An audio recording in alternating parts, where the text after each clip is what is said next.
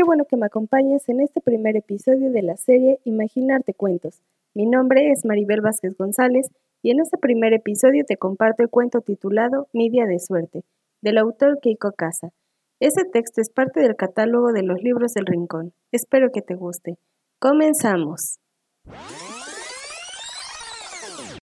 Un día, un hambriento zorro se preparaba para cazar su cena.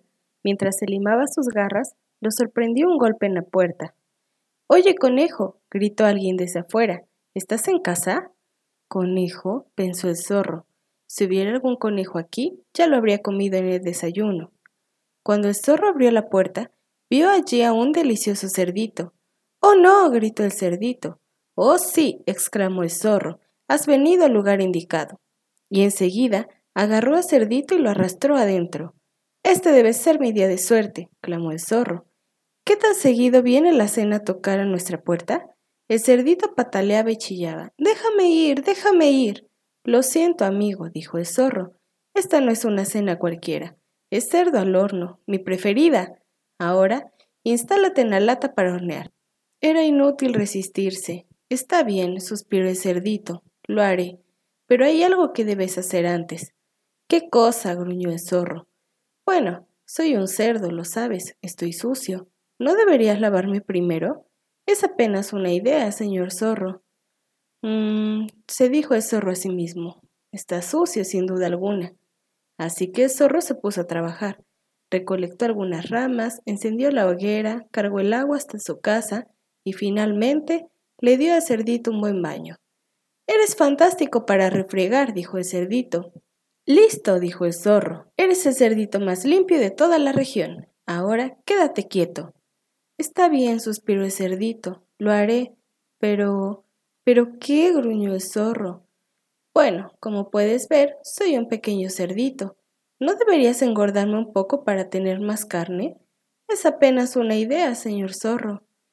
Mmm, se dijo el zorro a sí mismo. Ciertamente es bastante pequeño. Así que el zorro se puso a trabajar. Recogió unos tomates, preparó unos espaguetis, horneó unas galletas y finalmente le dio al cerdito una magnífica cena. Eres un cocinero fantástico, dijo el cerdito. Listo, dijo el zorro. Ahora eres el cerdito más gordo de toda la región. Entonces entra al horno. Está bien, suspiró el cerdito. Lo haré, pero. ¿Qué? ¿Qué? ¿Qué? gritó el zorro.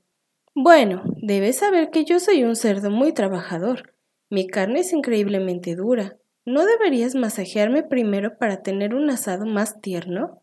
Es apenas una idea, señor zorro. Mmm, se dijo a sí mismo el zorro. Yo prefiero comer un asado tierno. Así que el zorro se puso a trabajar. Presionó y estiró. El zorro apretaba al cerdito y le daba suaves golpes desde la cabeza hasta los pies. Eres un fantástico masajista, dijo el cerdo. Pero, continuó el cerdito, He trabajado muy duro últimamente. Mi espada está horriblemente tensa. ¿Podrías presionar con un poco más de fuerza, señor zorro? Un poco hacia la derecha, por favor. Así es, muy bien. Ahora un poco hacia la izquierda. Señor zorro, ¿está ahí? Pero el señor zorro ya no lo escuchaba. Se había quedado dormido, exhausto por todo el trabajo. No podía ni levantar un dedo, y mucho menos una lata para hornear.